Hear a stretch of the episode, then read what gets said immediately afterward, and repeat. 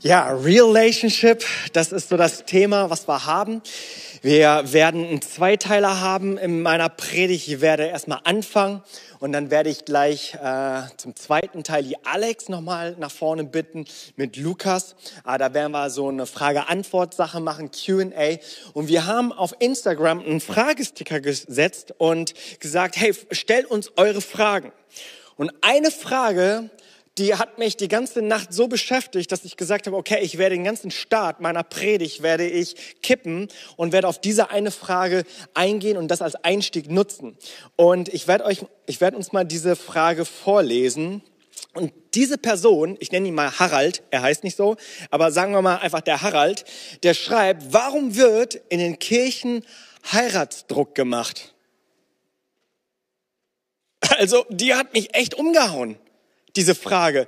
Und äh, ich hatte so einen richtig schönen Start und so, den ich mir zurechtgelegt habe. Ich habe gesagt, komm, lass uns einen Real Talk machen, lass uns darüber reden. Äh, ich möchte gerne darauf eingehen. Und bevor ich darauf eingehe, möchte ich doch all jene nochmal dazu ähm, auch irgendwie mitnehmen. Wenn du hier unterwegs bist äh, und mit Gott und Kirche überhaupt nichts zu tun hast, dann fragst du dich vielleicht, was haben die Kirchen für ein Problem? Ja, was ist das für eine Frage und warum geht ein Prediger jetzt auf so eine Frage ein? Also, ich möchte dich so ein bisschen einweihen in unsere Welt. Ich kann diese Frage nämlich sehr, sehr gut nachvollziehen und würde der Person sogar zustimmen. Ich glaube, dass diese Person, der Harald, dass er recht hat, dass er sagt, dass die Kirchen einen Heiratsdruck aufbauen. Und ich weiß nicht, in was für ein äh, Kontext Harald ist, in was für einen Kirchenkontext er spricht. Wir sind hier eine Freikirche und ich bin so ein paar Jahre jetzt so unterwegs, von der Landeskirche bis zur Pfingstkirche. Charismatisch habe ich so irgendwie alles, was dazwischen ist, auch so kennengelernt. Und ich würde tatsächlich sagen, das stimmt, dass wir diesen Druck, dass Kirche diesen Druck und ich als Prediger diesen Druck auch mit aufgebaut haben. Und ich äh, dachte, es gibt so zwei Extreme, weswegen das so ist mindestens zwei Extreme. Der eine Extrem, der ist eigentlich ziemlich leicht zu erklären. Kirche vertritt ja, oder der Glaube und auch der Glaube an die Bibel vertritt so auch diese Überzeugung, kein Sex vor der Ehe zu haben. Wir haben zum Beispiel im 1. Korintherbrief 7 Paulus, der das schreibt, dass wenn wir eine Leidenschaft in uns tragen, die nicht auszuhalten ist, dann sollen wir nicht von dieser Leidenschaft verzerrt werden, sondern heiraten. Nun, und aufgrund dessen sagen viele, auch in diesem christlichen Kontext, dass wenn du Spaß haben willst, dass wenn du Sex haben willst, dass du, dass da nicht nur einfach deine Lust, deine äh, Lustbefriedigung dann einfach nachgehst, sondern eben, dass du heiraten sollst mit Verantwortung. Das Problem an diesem ersten ist, und der lässt sich relativ leicht lösen, ähm, ist, dass Paulus kein guter Paarberater war. Ja, das ist so, dass er nämlich tatsächlich selber sagt in diesen ersten neun Versen des siebten Kapitels, dass das kein Gesetz ist, dass das keine Vorschrift ist, sondern seine Empfehlung. Also Paulus der Radikale, der äh, Kirchen gegründet hat und auf eine wunderbare Weise Apostel geworden ist, der hat wirklich einen richtig guten Beitrag geleistet. Als Paarberater, finde ich, hat er äh, sich so ein bisschen weit aus dem Fenster gelehnt äh, mit, äh, mit seinem Rat. Denn ich finde, dass viele, viele Ehen so unter Druck gesetzt wurden und auch, dass das die Ehen einfach nicht gut getan haben, nur sein innere, seine innere Sehnsucht und seinen inneren Trieb zu erfüllen und deswegen zu heiraten. Also das würde ich nicht empfehlen. Der zweite Grund, warum ich glaube, dass Kirche so diesen Druck aufbaut, ist, dass, und das, das erlebe ich mehr unter der Freikirche so, dass dort nämlich Ehe als das Nonplusultra verkauft wird. Wir haben so diesen Eindruck, okay, Ehe ist so das Beste, was einem passieren kann. Familie. Und ich bin verheiratet, wir haben einen, ein, Sohn und ich habe nichts gegen Ehe. Nur glaube ich aber vom ganzen Herzen, dass ein Single-Leben genauso göttlich ist wie ein Eheleben. Dass wenn, wenn wir heute über Single sprechen, dass du das für dein Leben auch annehmen darfst, dass diese Phase deines Lebens und vielleicht wird sie auch, wenn du die Berufung hast, ehelos zu leben, und ich glaube, das haben nur die wenigsten, dass du aber wissen darfst, dass diese Phase deines Lebens eine göttliche Phase ist. Und eine Phase, eine Lebensphase ist, die du umarmst. Dass du sagst, hey, ich möchte verstehen, was diese Phase meines Lebens zu bieten hat. Ich glaube, dass sowohl das Single-Leben als auch das Eheleben göttlich ist. Und, des, und deswegen darfst du in deinem Beziehungsstatus, wenn du hier bist und als Single bist, da darfst du sicher und selbstbewusst sein. Ich nenne diese Predigt Single sicher. Dass du als Single sicher sein darfst. Wisst ihr, es ist ganz oft so, dass das Gras auf der anderen Seite des Zauns immer grüner ausschaut, oder? Es sieht immer irgendwie grüner aus.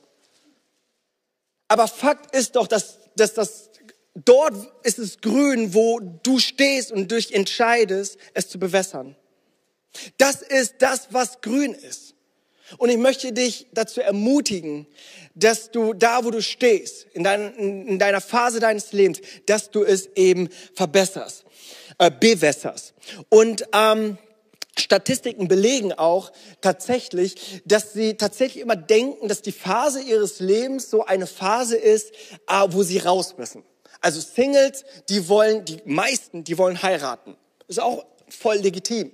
Und äh, die Verheirateten, sie sind gar nicht so wenige, die wollen wieder Single werden. Das Gras irgendwie auf der anderen Seite scheint irgendwie immer grüner zu sein. Aber es ist dort grün, wo du stehst und dich entscheidest, es zu bewässern.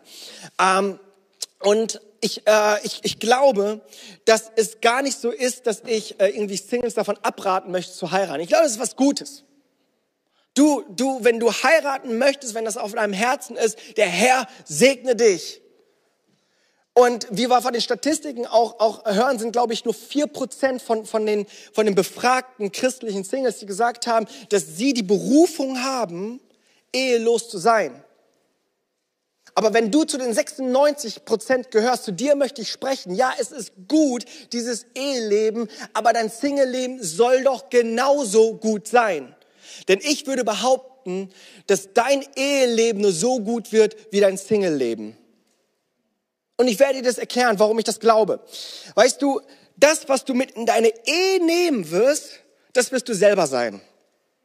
Du wirst dein Single-Leben, dich selber wirst du mit in deine Ehe nehmen. Das bedeutet, deine Stinkefüße, die du in deinem Single-Leben hattest, wird sie mit einem, mit einem, in einer Unterschrift beim Standesamt sich nicht wie von Luft auflösen und plötzlich ist das ein Wohlgeruch.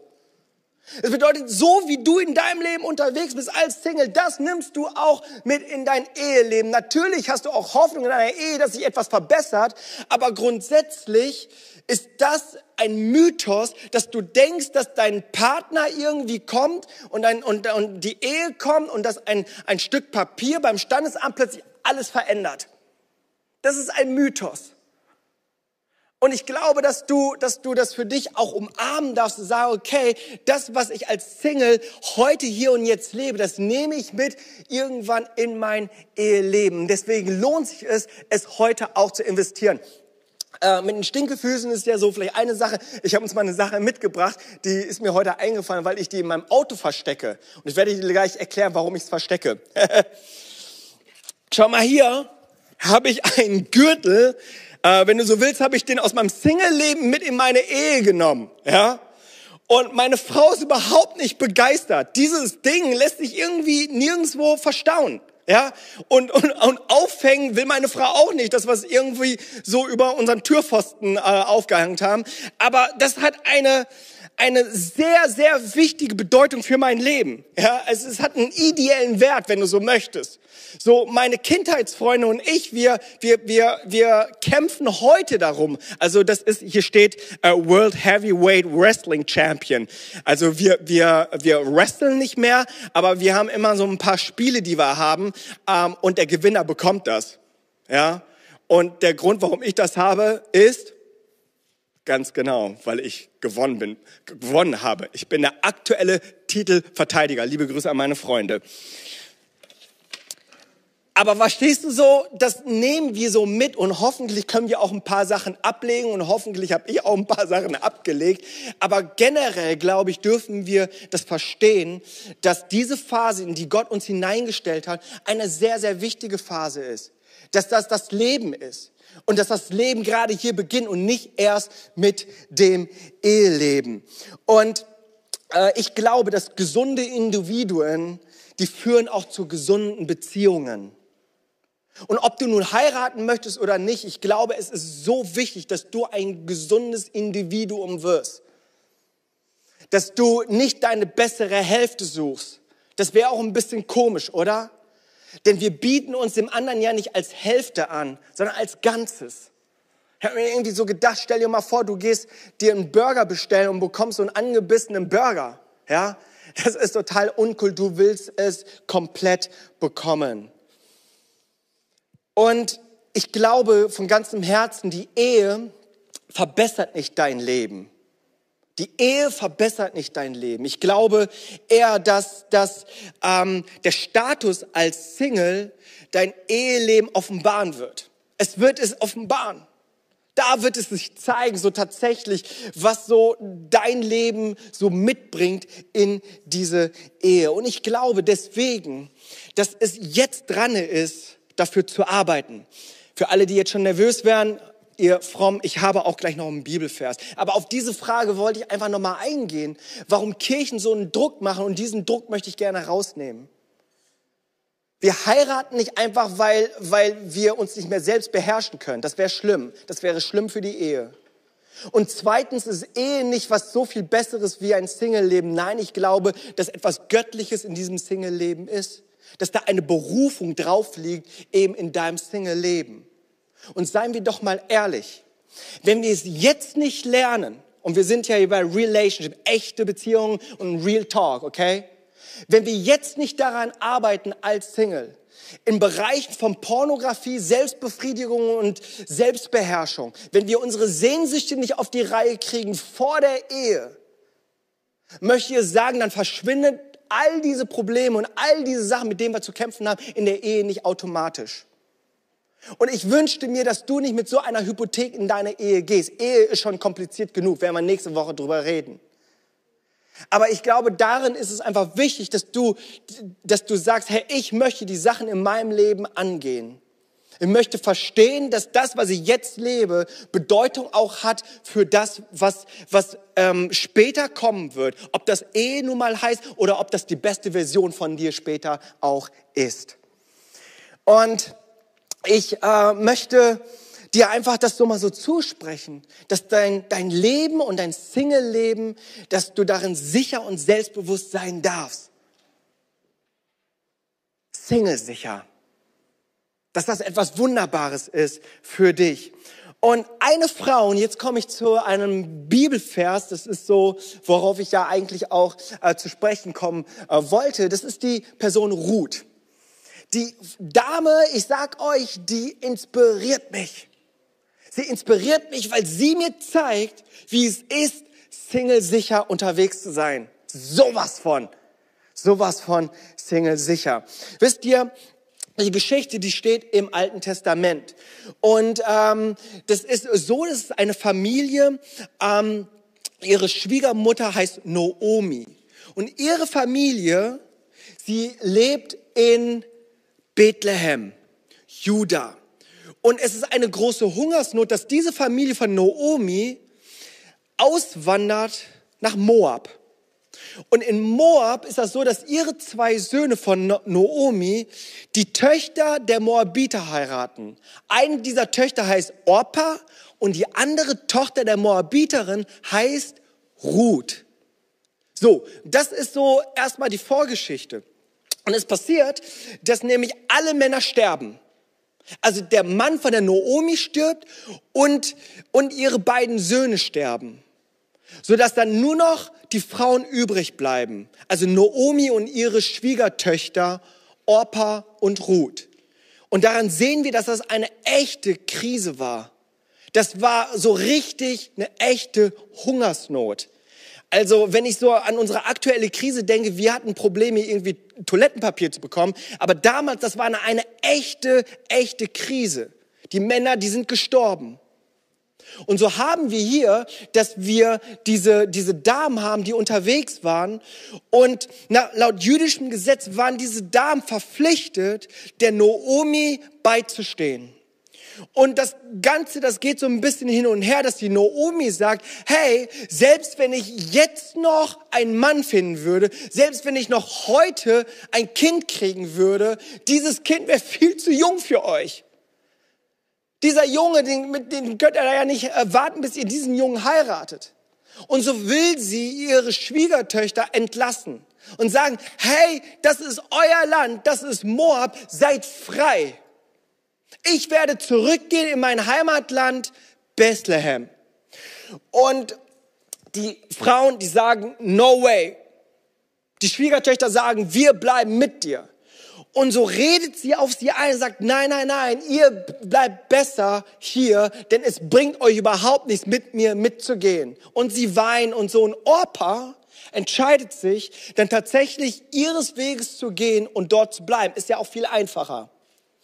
Aber Ruth entscheidet sich und sagt, no way, ich werde an deiner Seite bleiben. Und so wollen wir in unsere Bibeltextstelle einsteigen in äh, Kapitel 1, Vers 14. Und dort heißt es, da erhoben sie ihre Stimmen, also die Schwiegertöchter Orpa und Ruth, und weinten noch mehr. Und Orpa küsste ihre Schwiegermutter zum Abschied, Ruth aber hing ihr an. Oh, ich sag euch, diese Geschichte von Ruth, sie inspiriert mich sehr. Ähm, wisst ihr, Ruth hingegen, sie, sie entscheidet sich und sagt, hey, Naomi, kein Problem, ich folge dir. So ganz nach dem Motto, Naomi, mach dir nichts draus, ich bin Single sicher. Ich bin Single sicher. Ich weiß, wahrscheinlich die Mehrheit würde es so machen wie Orpa, aber ich, ich bin Single sicher. Ich werde den Werten und den Wahrheiten, denen ich glaube und meinen Überzeugung, denen werde ich nachfolgen. Ich werde Loyalität beweisen. Ich werde mit dir mitgehen. Ich wäre, ich werde mit dir mitgehen. Und wie leicht wäre es gewesen, sich einfach so der Mehrheit anzuschließen, oder? Wie leicht wäre es gewesen, einfach zu sagen, das Einfache zu wählen, das Logische zu wählen. So hätte ich es vielleicht auch gemacht und wahrscheinlich hätte ich es auch so gemacht. Aber ich sehe hier eine Ruth, die so singlesicher ist und sagt, ich lebe entsprechend den Werten, den Überzeugungen und Warten, die ich für mich erkannt habe. Und Menschen, wir beugen uns so leicht vor der Mehrheit als vor der Wahrheit. Wir beugen uns so leicht vor der Mehrheit als vor der Wahrheit. Und wisst ihr, ich sehe so viele junge Menschen, ich sehe so viele Singles, die unterwegs sind und diesen Wert für sich erkannt haben. Dass sie gesagt haben, ich möchte warten auf den Richtigen. Hört sich irgendwie total romantisch an. Aber sie haben diesen Wert, dass sie gesagt haben, ich möchte mich aufbewahren für meinen Lebenspartner, den ich mal heiraten werde. Es sind so Werte, es sind so ein Standard, den wir uns hochgesetzt haben. Weil wir an irgendeinem Punkt unseres Lebens daran geglaubt haben, dass das richtig ist, dass das gut ist, dass das gesund ist. Und ich sehe so viele junge Menschen, die diesen Wert abgelegt haben, sich der, Mein der Mehrheit angeschlossen haben, weil es einfacher ist. Weil es einfach einfacher ist. Es ist auch einfach einfacher, sich seiner Lust auch ergeben zu sein, nicht mehr kämpfen zu müssen. Dass die diesen kurzfristigen Wunsch mit langfristigen Zielen eingetauscht haben. Und ich verstehe diese Welt von Orpa. Ja, das ist so diese gesellschaftliche Kultur, die uns das so predigt. Das ist das, was, äh, was, was so vorgelebt wird. Und wisst ihr, was ich eigentlich das Fatale an der ganzen Geschichte finde? Dass die meisten jungen Menschen, mit denen ich im Kontakt bin, in meinem Umfeld, die diesen Wert von Reinheit und von Heiligkeit der Ehe hochgehalten haben, die das jetzt abgelegt haben, wisst ihr, sie haben es nicht abgelegt, weil sie es jetzt nun für falsch halten. Sie denken, dass das, was sie damals glauben, nicht irgendwie falsch wäre jetzt, sondern einfach, weil es der einfache Weg ist, weil es eben der Weg der Mehrheit ist, weil es eben alle so machen. Und ich, ich glaube, dass du aber hier auch nochmal ganz neu an Sicherheit gewinnen darfst. Weißt du, wenn du Angst hast, irgendwie allein zu sein, etwas zu verpassen oder als äh, Single irgendwie nicht komplett zu sein. Weißt du, es ist eine Lüge, dass es ein Lebenspartner dir erfüllen wird. Es ist eine Lüge. Diese Sicherheit kann dir nur ein Retter geben, Jesus Christus kann es nur Jesus Christus sein. Und deswegen glaube ich von ganzem Herzen, dass du Single sicher unterwegs sein darfst. Ich glaube, dass du und auch Ruth, dass wir dazu berufen sind, eine Gegenkultur zu leben. Ja, es ist nicht eine Kultur, die die Mehrheit irgendwie applaudiert. Das ist vielleicht nicht immer der schnellste Weg, aber das ist der Weg, der uns ans Ziel führt. Und so möchte ich dich wirklich aufrufen, nochmal an jenem Punkt. Ich weiß nicht, wo du gerade stehst, ob du tatsächlich Single bist oder ob du vielleicht in einem Beziehungsstatus bist, wo du unterwegs bist und eigentlich Single sein solltest. Dass du dich das fragst. Was sind die Werte in meinem Leben und möchte ich diese tatsächlich austauschen für kurzfristige Wünsche?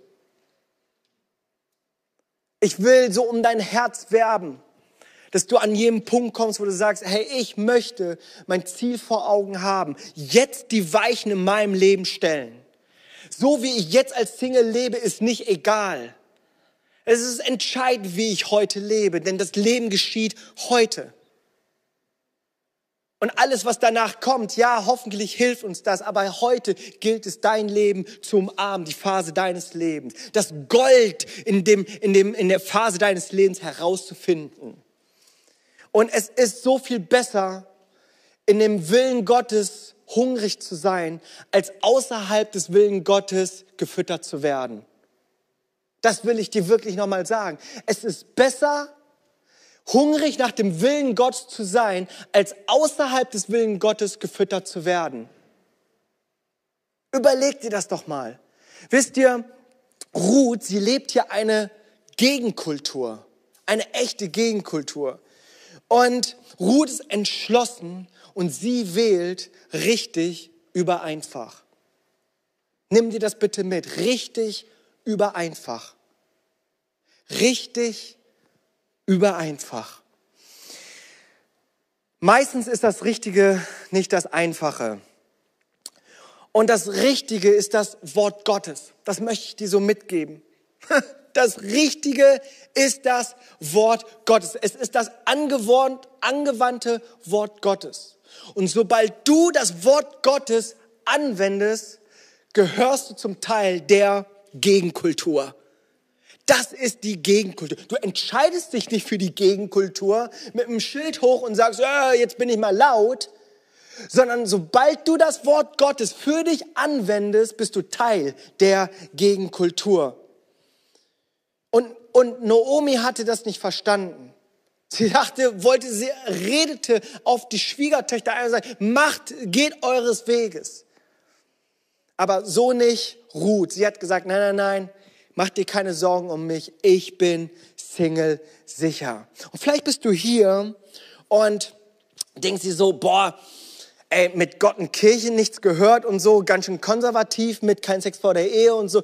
Vielleicht hast du sogar gehört, hey, diese Kirche ist irgendwie cool und hip und so. Ich lass, lass mich dir eines zu sagen. Ich sag dir, wir wollen so cool sein wie möglich. Wir wollen so hip sein wie möglich. Oder auch äh, so, so, so cool sein, wie es erlaubt ist. Aber gleichzeitig möchte ich hier sagen, wir haben eine erzkonservative Gesinnung weil wir daran glauben, dass die Bibel und dass das Wort Gottes Leben für unser Leben ist. Dass wenn wir verstehen, dass das ein Gott ist, der ist, dass es gut mit uns meint, dass es ein Segen für unser Leben ist, dass das Leben für unser Leben ist, dass es etwas ist, wo wir wachsen dürfen, wo wir aufblühen dürfen, wo wir in unsere Berufe hineinkommen dürfen, wo wir das Ziel vor Augen haben, am Ende des Tages sagen dürfen, die zuletzt lachen, lachen am besten. Wir glauben daran. Und wir glauben, dass der Glaube, den, den, den Gott uns geschenkt hat, das Wort Gottes, das wir bekommen haben, dass das nicht irgendwie nur ein Spaß, dass Gott ein Spaßverderber ist, sondern dass uns das ins, ins, ins Ziel führt und zum Leben führt. Und das ist der Weg, den, den, den, den Gott uns gibt. Und das ist der einzige Weg. Und tausch es nicht ein mit kurzfristigen Wünschen. In Vers 16 geht es dann weiter, in demselben Kapitel. Aber Ruth erwiderte, besteh nicht darauf, dass ich dich verlasse. Das ist, was Ruth zu ihrer Schwiegermutter sagt. Ich will mich nicht von dir trennen. Wo du hingehst, da will auch ich hingehen. Wo du bleibst, da bleibe auch ich. Dein Volk ist mein Volk und hallo, dein Gott ist mein Gott. Wo du stirbst, will auch ich sterben. Meine Güte, ist das dramatisch. Und begraben werden. Nur der Tod kann mich von dir trennen. Wenn ich dieses Versprechen nicht halte, soll der Herr mich hart bestrafen. Noomi merkte, dass Ruth darauf bestand, mit ihr zu gehen und versuchte sie nicht mehr, sie zur Umkehr zu überreden. Was auch immer dich in dein Leben zur Umkehr überreden will, ich will dir Mut zusprechen, stark zu sein, Teil der Gegenkultur zu sein. Und mögen deine Werte noch so entgegensetzt mit, der, mit den Werten dieser Welt sein. Hey, lebe für diese Gegenkultur und, und, und, und esse die Frucht deiner Saat. Wisst ihr, Ruth, sie war nicht äh, zur Ehelosigkeit berufen. Ist ja ganz offensichtlich, sie hatte ja den Sohn von Noomi auch geheiratet, der gestorben ist. Und ähm, sie, sie äh, hatte dann einen neuen Mann gefunden. Und ich werde jetzt nicht so sehr darauf eingehen, weil wir Q&A haben wollen, aber du solltest Kapitel 2 lesen. Dort findet sie nämlich ihren Traumprinzen Boas. Boas. Wisst ihr? Und äh, Ruth hat äh, so ein romantisches Ende, ähm, sehr äh, empfehlenswert zu lesen. Aber hier würde der Prediger sagen, und sie pflegen auch hier zu sagen, warte auf deinen Boas. Ja, das ist total freikirchlich. Das ist total pfingstlich. Warte auf deinen Boas. Und ich dachte mir so, ja, das will ich dir zusprechen, aber wisst ihr, Boas hat auch so ein paar Verwandte, äh, auf die solltest du nicht reinfallen. Ja, ich habe ein paar Boas mal mitgebracht. Und zwar heißen die Poas, Tuckas, Billigas, Angstas, Dummas, Verzweifeltas, gut für nichts As, Faulas, einfach As. Hey, du darfst Single sicher sein und auf deinen Boas warten, auf den richtigen. Vers 19 heißt es, zu zweit setzten sie ihren Weg nach Bethlehem fort. Zu zweit setzten sie ihren Weg nach Bethlehem fort. Setze deinen Weg fort. Ich will für all jene werben, die du, die ich gar nicht mehr überzeugen muss, wo du einfach nur dich ver, ver, verlaufen hast. Setze deinen Weg mit Gott fort. Und wenn du das heute zum allerersten Mal hörst, hey, ich lade dich ein. Nehme diesen Weg ein. Nehme diesen Weg ein, dass du sagst, ich möchte mein Leben in Heiligkeit und Reinheit leben. Ich möchte verstehen, was es bedeutet, der Wille Gottes für mein Leben und darauf vertrauen, dass alles andere passieren wird. Warte auf dein Boas.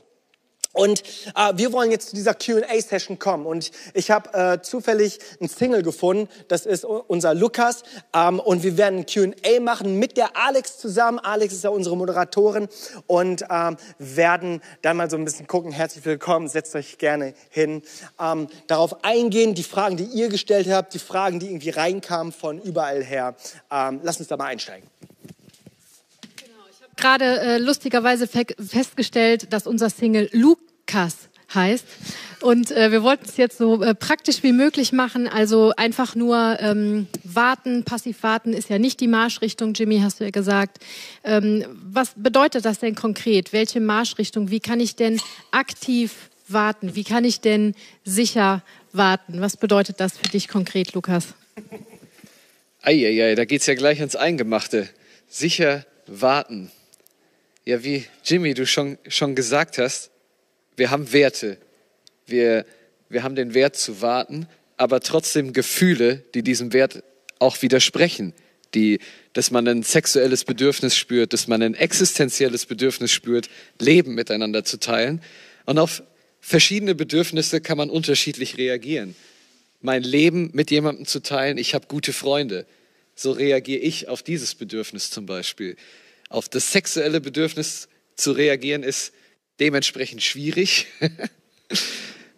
Aber da Leute zu haben, mit denen man wenigstens drüber reden kann, wo man wenigstens in irgendeiner Form gemeinschaftlich verankert ist. Aber dann gibt es auch andere Bedürfnisse, mit denen man sehr gut umgehen kann. Also ich bin ein intellektueller Hannes und habe ein intellektuelles Bedürfnis, mich mitzuteilen. Und ich habe mindestens drei Leute, mit denen ich das stundenlang tun kann. Also ich glaube ganz ehrlich, am besten damit umzugehen, ist seine Bedürfnisse zu kennen und die Warum-Frage zu stellen. Warum fühle ich dieses Gefühl jetzt? Und diese Warum-Frage lässt mich dorthin kommen, worum es wirklich geht. Wo, wo, was wirklich hinter diesem Gefühl steckt, was ich habe. Und dann lässt sich damit arbeiten, finde ich. Also ich denke ja auch, dass es unheimlich wichtig ist, einfach diese, was du gemeint hast, diese Freundschaften zu leben, ne? Also ich sage auch immer den jungen Leuten, ne? Also ich habe mal, ich habe mal über über äh, Liebe, Sex und Dating gesprochen und so. Und dann ist das tatsächlich so passiert, äh, dass dann ein 14-Jähriger auf mich zukam und gesagt, Jimmy, bitte bete für mich. Ich brauche jetzt eine Freundin. ich habe gesagt, halt die Fresse, habe ich gesagt. Ne? Halt die Fresse. Das war vorne am Altar, ohne Witz. Halt die Fresse, hör auf zu reden. Ne? Das ist mal ein Prediger. Ich habe gesagt, du brauchst keine Freundin, du brauchst echte Freunde. Du brauchst echte Männerfreundschaften. Ne? So, so wirklich, dass du dich selber auch nochmal entdeckst. Dass du selber unterwegs bist, dass du eben, was du gemeint hast, eben diesen Austausch zu haben. Ich meine, ich will das nicht alles nur verkopfen und so, aber ich glaube, es ist wichtig, über Bedürfnisse zu reden, über seine Kämpfe zu reden und in einer, ja, in einer echten, in einer echten Austauschrunde zu reden. Ja, und auch zu wissen in diesem Punkt, dass nur weil ich das Gefühl jetzt habe, es nicht heißt, dass ich das sofort einfach so aus, ausleben will. Wenn ich wütend bin und einfach mein Gefühl freien Lauf lasse, dann würde ich dir ins Gesicht hauen. Ja, macht ja auch keiner. Also warum, warum in einem anderen, bei anderen Gefühlen nicht auch anders damit umgehen? Ja. Ja, ähm, Alex, ich weiß, du bist diejenige, die hier die Fragen stellt, aber ich würde dich das mal gerne fragen, weil wir sind ja hier so zwei, zwei junge Männer, Ne?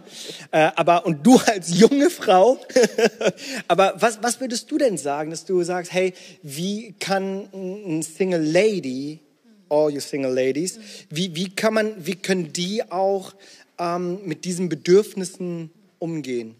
Also ich glaube, äh, gerade auch so als ich Single war, das Allerwichtigste ist ähm, vielleicht für Frauen, ich mache jetzt mal so einen großen allgemeinen, jeder ist anders, aber ich glaube, bei Frauen ist das Thema so, bin ich wertvoll, bin ich geliebt, bin ich schön? Und ähm, weil das sind hauptsächlich ja Fragen, die man von seinem Partner beantwortet bekommt. Und ähm, ähnlich ging es mir tatsächlich auch, als ich Mama war und zu Hause war und nicht mehr berufstätig war. Worin siehst du deinen Wert? Siehst du den in Bestätigung von außen, dass dir jemand sagt, gut Job, hast gut gearbeitet? Siehst du deinen Wert darin, dass dir dein Gegenüber sagt, ich finde dich schön? Oder bist du so gefestigt, dass du weißt, Gott hat mich wunderbar gemacht, Gott hat mich schön gemacht, ich bin wertvoll, ich bin geliebt an allererster Stelle von Gott. Und ähm, ich kann das auf jeden Fall bestätigen, für Frauen auch total wertvoll sind gute Freundschaften. Auf jeden Fall, absolut. Ähm, setzt dich das denn unter Druck? Du musst jetzt der Richtige werden für äh, die äh, Frau, die dich später mal heiraten wird? Ich finde dieses Konzept schwierig, weil wenn ich, jemand, wenn ich richtig werden will für jemand anders, muss ich den anderen ja eigentlich kennen, um ihm zu begegnen, wie, ja, wie ich ihm dienen könnte, wie ich mich ihm anpassen könnte, wie ich am besten eine Ergänzung sein könnte. Also dieses für mich klingt es oft wie so eine Phrase, werde der Richtige. Aber was bedeutet es überhaupt? Was, was, was meint es wirklich? Und da fand ich es cool, was du gesagt hast. Ey, ich, ich bin eine Person, ich bin eigenständig, ich funktioniere, ich kann alleine atmen, ich kann alleine laufen, also ich kann alleine denken, ich kann alleine Leben gestalten. Und da eher vielleicht in diese Richtung zu denken. Der Gedanke hat mir jedenfalls geholfen von diesem der Richtige und Mysterium und ich fange jetzt an, alles Mögliche zu tun, um der Richtige zu werden, ziehe mich vielleicht anders an oder weiß nicht was, hinzukommen zu diesem Punkt, wer bin ich? Also auch wieder Identität, das Männer, glaube ich, genauso beschäftigt. Was stelle ich mit meinem Leben an? Dass das eine wichtige Frage ist und nicht sich dann von die so ab, für mich fühlt sich es an wie so eine Ablenkung okay, ich gucke jetzt auf mein Bedürfnis und renne dem so hinterher.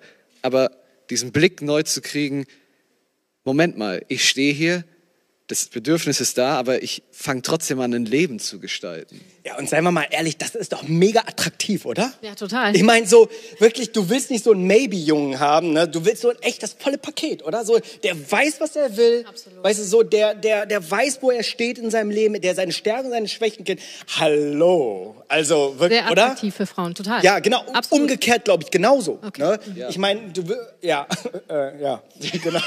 Ich will jetzt nichts Falsches Ich, sagen. ich, ich will jetzt nicht für die Frauen reden, also ich rede ja sowieso viel, aber ja, das kannst du Aufpassen. ja. Aber, aber ja, also dieses volle Paket, also das, das ist, glaube ich, so das Attraktive. Ne? Und, und, und da, ich glaube, da, das dürfen wir wieder ganz neu. Ja, und das hilft dir ja auch, einen Blick von dieser ganzen aufgeladenen Sache wegzukriegen. Also ich empfinde den Druck schon in Kirche ganz besonders, diese Ehenorm und alles drum und dran. Also als Single fühlst du dich fremd wie ein Fremdkörper. Aber das heißt nicht, dass es so ist, nur weil das dir wiedergespiegelt wird. Du kannst gestalten halt. Und da, das muss, wenn du erst mit 30 heiratest und was machst du die ganzen Jahre davor? Ruhst du dich jetzt darauf aus, bis, keine Ahnung, dein Chef eine Gehalt, das ist ja genauso zu warten. Ich sitze einfach da, bewerb mich nicht für einen Job. Also du hast ja jetzt was in der Hand, um was zu tun. Sehr gut. Wie ist das denn jetzt? Ich habe den richtigen gefunden. Äh, wir sind ein halbes Jahr zusammen. Und wir sind uns sicher, wir wollen, äh, wir sind vielleicht sogar schon verlobt. Warum können wir denn da nicht einfach schon in Urlaub zusammenfahren, zusammen wohnen, zusammenziehen? Ist doch viel günstiger wirtschaftlich. Warum macht die Kirche da so ein äh, Theater? Warum empfehlen, warum würden wir es nicht empfehlen? Ja, dann zieht ruhig schon mal zusammen. Gibi? Also da glaube ich, da sind ja die Gläubigen und die Christen und die Kirchen ja sich auch nicht einig. Ich, ich habe eine sehr, sehr eindeutige Meinung darüber. Ich glaube, es lohnt sich zu warten. Es lohnt sich zu warten, einfach aus dem Grund des Prinzips. Weil es ist so, dass etwas in meinem Herzen ich mir vorgenommen habe und es einfach durchziehe. Es ist ein bisschen so mit dem Führerschein. Es ist ja so, rein technisch können auch viele schon Auto fahren. Ne? Ich glaube, du hast auch keinen Führerschein, oder? Nee, habe ich nicht. Ich, mach, ich fange morgen an. Morgen fängst du damit an. das siehst du mal, ne? Aber verstehst du, selbst wenn du es könntest, würdest du im Normalfall niemals irgendwie dann einen Tag vor deiner Prüfung mit dem Auto irgendwie losfahren. Also normalerweise, ja? Und ich frage mich, wieso würdest du das nicht tun, wenn doch, wenn du das doch kannst, ja? Wenn, wenn, wenn du doch schon alles gelernt hast, wenn das doch schon klar ist, dass du irgendwann einen Führerschein machen wirst.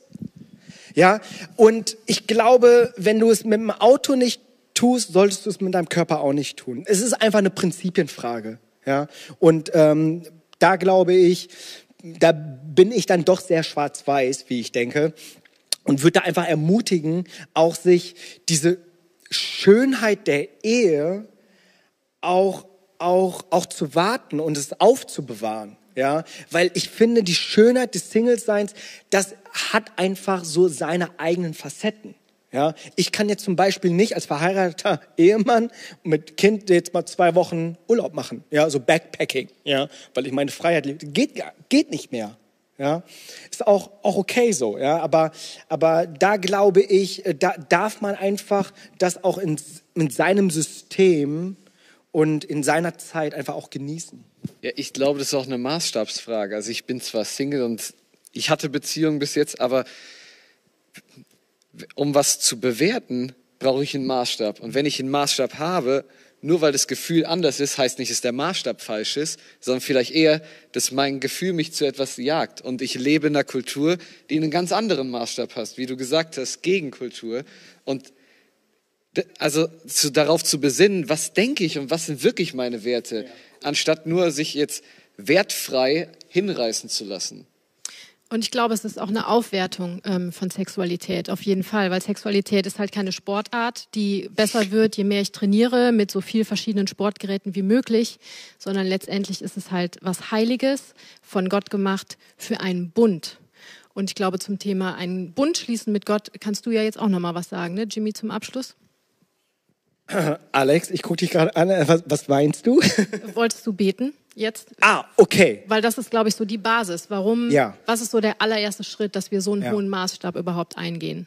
Ja, genau. Also, genau, wir wollten euch einfach nochmal zum, zum Schluss segnen, äh, weil das ist uns einfach voll auf dem Herzen. Wir sind, wir sind wirklich pro Singles.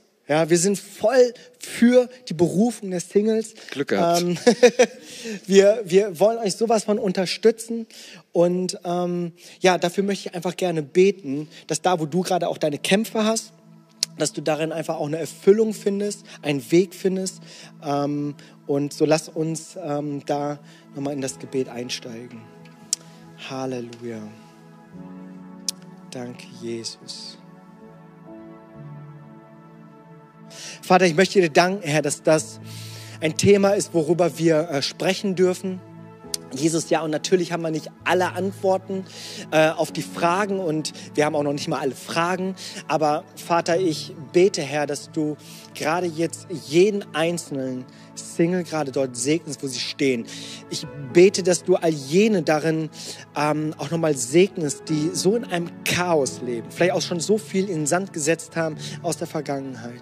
Bete ich, Herr, dass du ihnen Heilung schenkst, Klarheit schenkst, eine Klarheit über ihre nächsten Schritte, Klarheit über ihre Vision, über ihre Ziele. Vater, und ich bete, Herr, dass du kommst, Herr, und, und dass du mit Vergebung kommst. Ich bete, dass du mit Freude kommst, mit dem göttlichen Frieden kommst. Ich bete, Herr, dass du mit Mut kommst, dass sie mutig sind, richtige Entscheidungen zu treffen.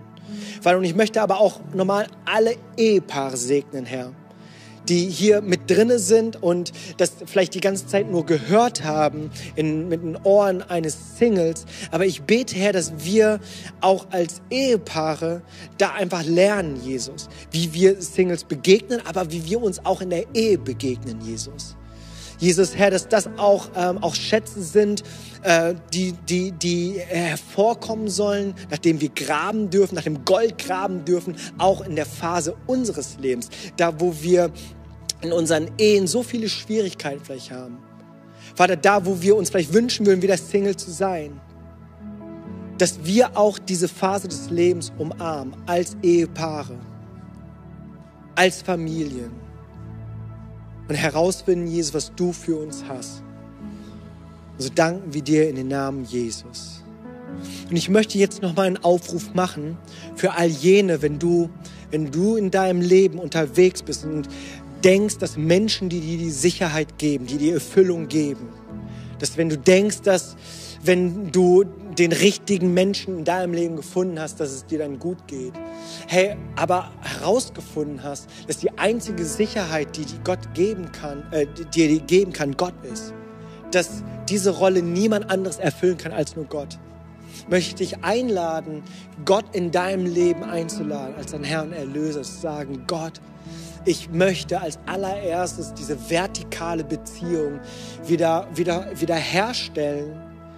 Diese vertikale Beziehung mit Gott möchte ich haben und kennenlernen, um in dieser horizontalen Beziehung auch wieder klar leben zu können. Und wenn das dein Wunsch ist, dass du sagst, ich brauche Gott in meinem Leben, dann möchte ich mit dir gemeinsam dieses Gebet sprechen. Vater im Himmel, danke, dass du mich liebst. Danke, dass du dich für mich entschieden hast.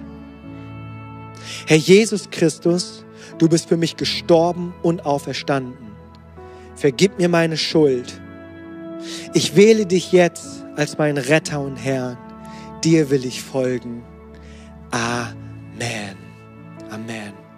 Wenn du dieses Gebet gesprochen hast, laden wir dich gerne ein, in Kontakt mit uns zu treten kannst da gerne in diesem Chatbereich ähm, sagen, dass du gerne einen Kontakt zu uns suchst. Äh, wir würden es lieben, mit dir die nächsten Schritte zu gehen. Der Herr segne dich.